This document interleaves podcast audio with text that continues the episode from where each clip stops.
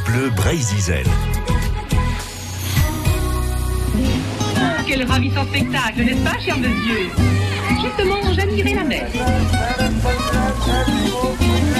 Pour moi, les vacances au bord de la mer Carte postale de la plage. Nous allons parler de tourisme en Bretagne, l'histoire du tourisme avec votre invité François de Beaulieu, Gaël Guéguin.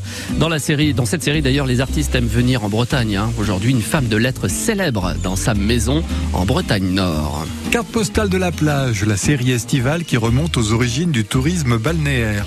Avec François de Beaulieu, auteur de Vacances en Bretagne, paru chez Scolvraise. Quelques années après Zola, une autre star des lettres françaises jette son dévolu sur la Bretagne au début du XXe siècle, c'est Colette. Colette, c'est quelqu'un de sensible, quelqu'un qui sait faire partager ses impressions. Elle a exprimé ses premiers émerveillements dans un livre qu'elle a publié en 1910 qui s'appelle La Vagabonde. Elle raconte comment elle arrive en train et comment elle découvre la Bretagne par la fenêtre du train.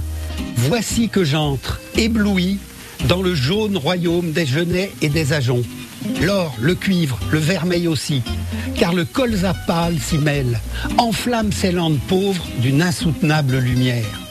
Nous traversons l'incendie, des lieux et des lieux d'ajoncs en fleurs, une richesse désolée qui rebute même les chèvres ou les papillons.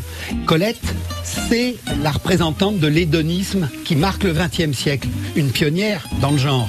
Elle est venue se reposer à Belle-Île-en-Mer en 1894 et elle se dit il faut absolument que j'achète une maison en Bretagne. Elle devra attendre 1910 pour devenir propriétaire d'une maison qui s'appelle Roseven à Saint-Coulon entre Saint-Malo et Cancale. Euh, c'est une maison que euh, son amie, qui est la marquise de Bellebeuf, qu'elle appelle Missy, a voulu acheter, mais comme elle est, euh, c'est une femme qui s'habille en homme, eh bien, le propriétaire a refusé de la vendre. Et donc Missy donne l'argent à Colette, qui va pouvoir acheter la maison à son nom et qui, même après sa rupture, après Missy, va garder la maison parce que Missy est quelqu'un de généreux.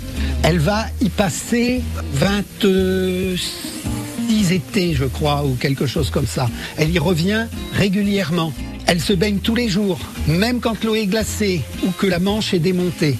C'est la mort dans l'âme qu'elle vendra sa propriété en 1927 et qu'elle partira avec son troisième mari pour une destination qui aura une célébrité plus tardive qui s'appelle Saint-Tropez.